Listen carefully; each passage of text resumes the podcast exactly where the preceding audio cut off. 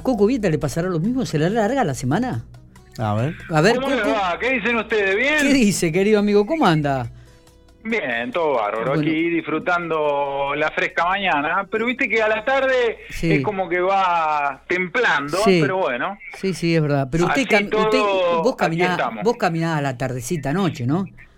Sí, sí, sí, sí, efectivamente. To- ¿Todos los Pero días le damos igual con el, frío? clima se deja, ¿eh? Ah, digo, digo, ¿le da igual con el frío? ¿No hay, no hay, no hay drama?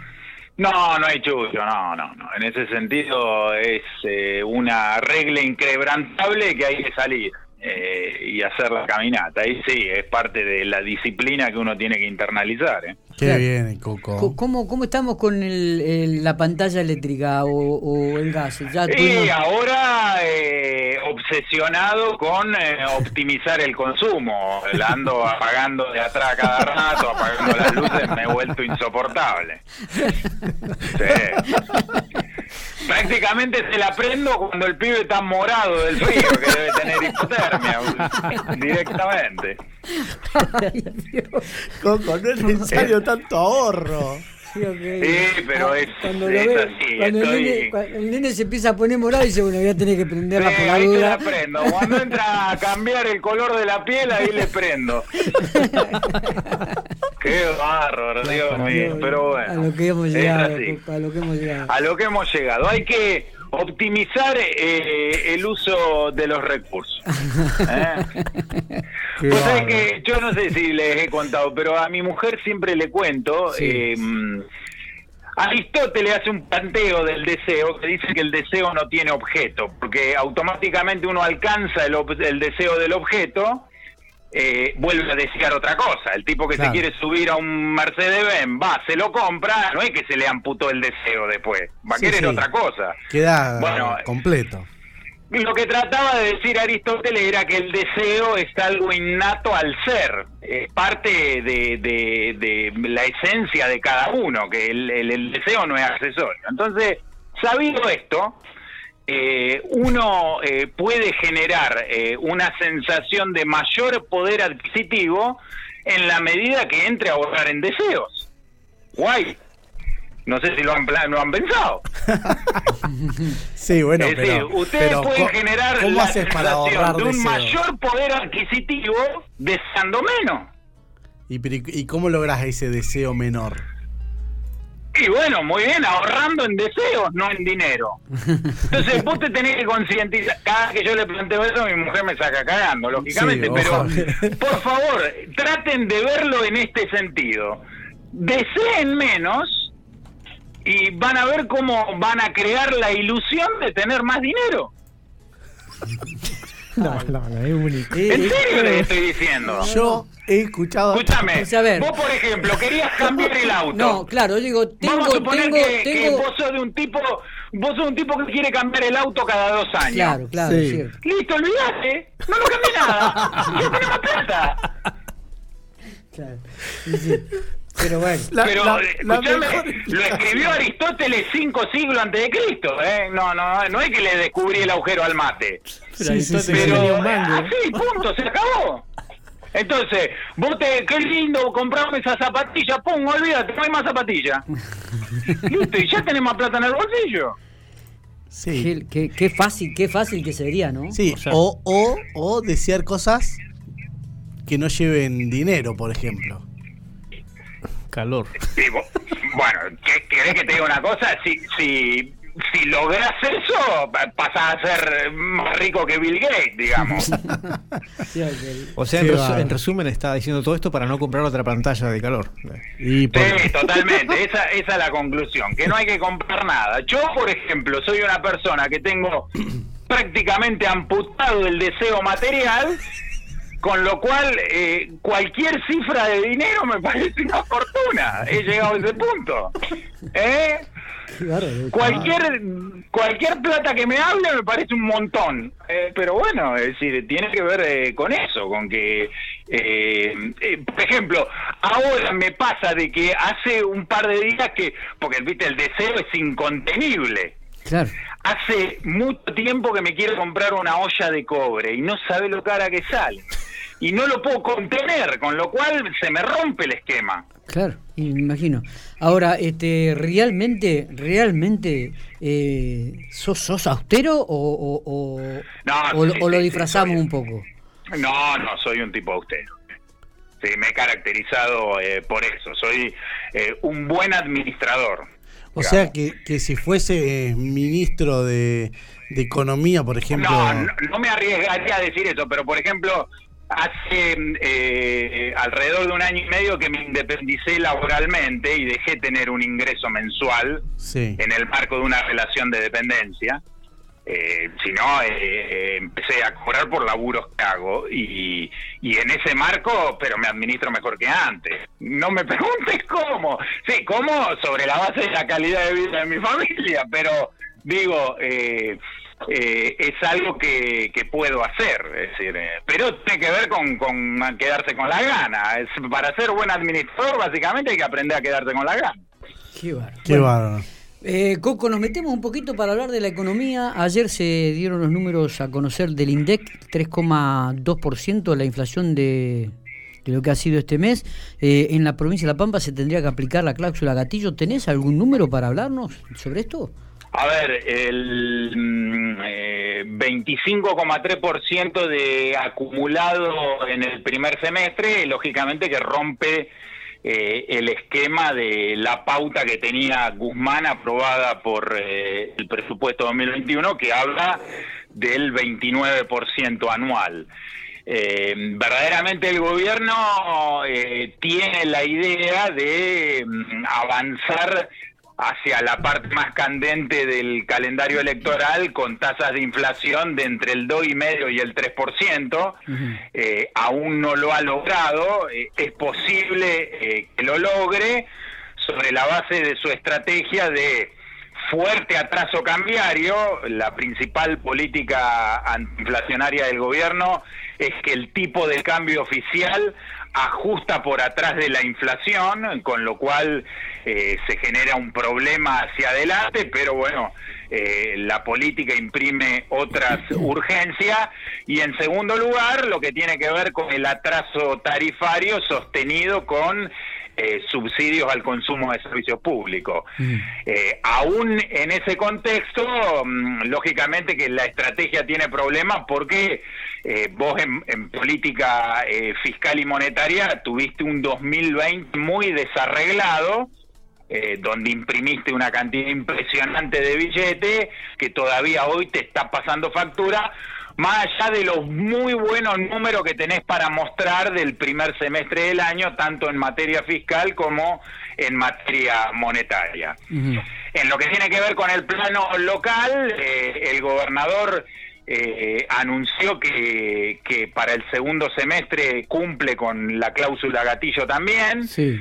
eh, algo que no debe haber caído del todo bien eh, en el Ministerio de Hacienda de la provincia. Pregunto, porque- pregunto, disculpame que te interrumpa, digo, pregunto, ¿cómo hacen las arcas provinciales para sostener y aguantar estos aumentos salariales?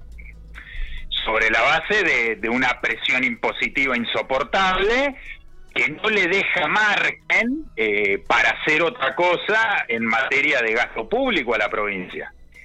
Lo hemos hablado siempre. ¿Por qué no, no se construyen viviendas sociales? En la medida que eh, la cantidad de inscriptos te lo está demandando.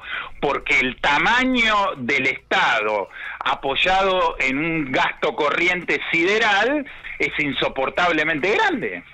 Y encima a eso le suma la cláusula gatillo, porque si el gobierno provincial se hubiese ahorrado la cláusula gatillo y hubiese pagado eh, salarios algo por debajo de la inflación, en la medida que sus ingresos van corriendo a la par de la inflación, porque tanto la recaudación como eh, las transferencias automáticas por coparticipación van creciendo ese ritmo, con la diferencia vos podés hacer otra cosa. Pero vos pensás que en este 2021 la provincia va a invertir en obra pública nada más que 10 mil palos, que son moneda en comparación, por ejemplo, a lo que invierte la, la provincia de San Luis con un presupuesto más chico que el nuestro. Pero eso por qué? Porque eh, el tamaño del Estado acá es mucho más grande y mucho más caro que en San Luis. Es terrible pagar eh, la cláusula gatillo porque te lleva el salario promedio de la administración pública provincial por la nube. Eh, si vos mirás, por ejemplo, eh, la comparativa de cuál es el salario promedio en la administración pública y cuál es el salario promedio en el sector privado, te quiere matar. Entonces, eh, llama la atención eh, que se haya tomado esa decisión eh, y no haber priorizado con esa guita eh, otros aspectos de, de, mm, del gasto público, ¿Cuál? como por ejemplo la obra ¿Cuál? principalmente las viviendas. Vos pensás que eh, eh, eh, en un año electoral venir acá a Pico y prometer 120 viviendas es, eh, digamos, es prácticamente gracioso. Vos tenés 4.000 inscriptos acá. ¿Qué haces con 120 viviendas? Sí. Entonces, eh, para hacer una cosa distinta lo que necesitas es guitarra. Pero si, si vos gran parte de los recursos los enfocás en la política salarial y te queda poco margen para hacer otra cosa. Y, y se replica en los municipios esto mismo.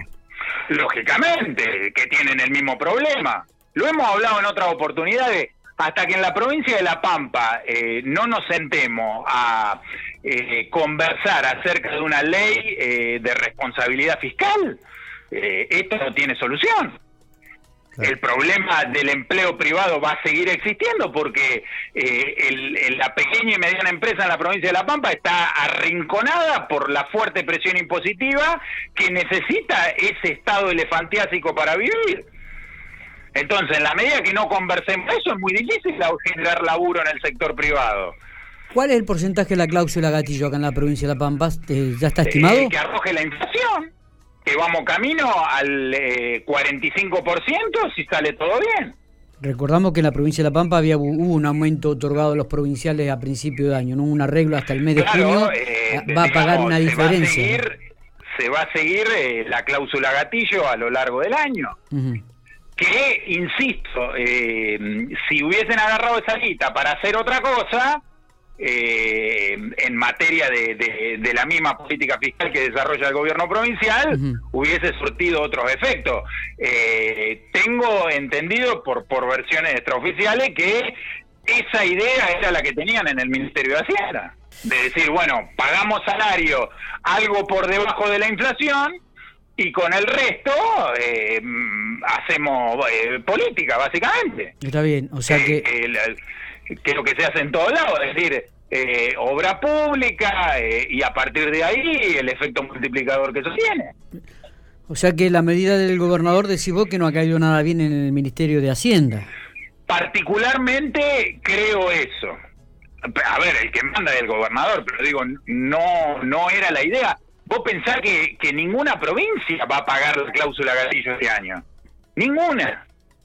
El, el gobernador de Mendoza eh, firmó un aumento del 9% para el año 2021 y le sumó eh, un bono no remunerativo. Es decir, las provincias cómo responden frente a este escenario. Están tratando de encanutarse la guita para otra cosa porque tienen que sostener el nivel de actividad.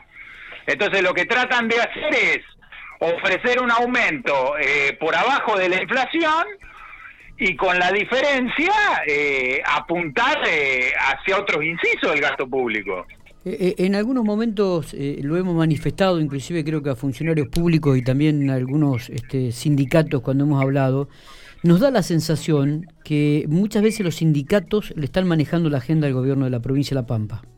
Y tienen eh, un poder eh, de presión eh, bastante importante, dada la gran cantidad eh, de gente que labura en la administración pública y la incidencia que eso tiene en, en la pirámide social de la provincia de La Pampa. Es decir, eh, el salario público define mucho de- del futuro de la economía provincial. Eh, vos pensás que eh, toda eh, la actividad económica en la provincia se apoya eh, en el salario público y en el derrame que, que provoca la actividad del sector agropecuario. Y no hay otra cosa. Pero esto es un arma de doble filo porque en algún momento vos te pegás el tiro en el pie. ¿Y cuándo te pegás el tiro en el pie? Cuando te va eh, arrinconando eh, la recaudación en relación a tus gastos, como por ejemplo en el año 2020. Vos retrocediste mucho, ¿por qué? Porque tus ingresos tuvieron planchado y el gasto voló.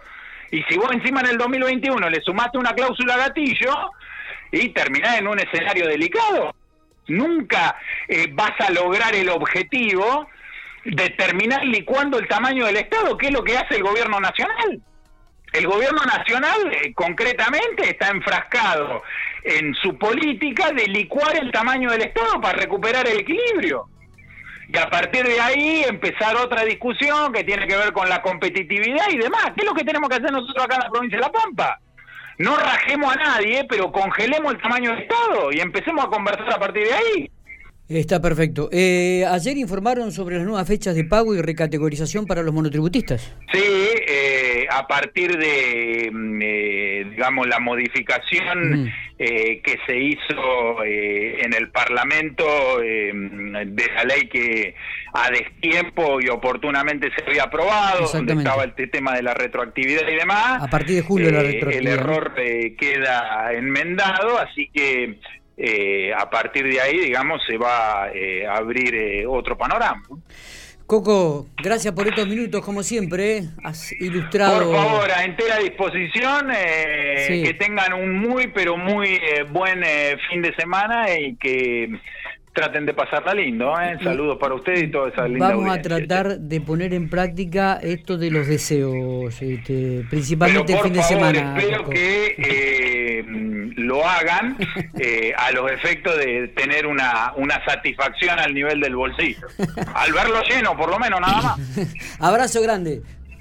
Por favor, a ustedes, suerte.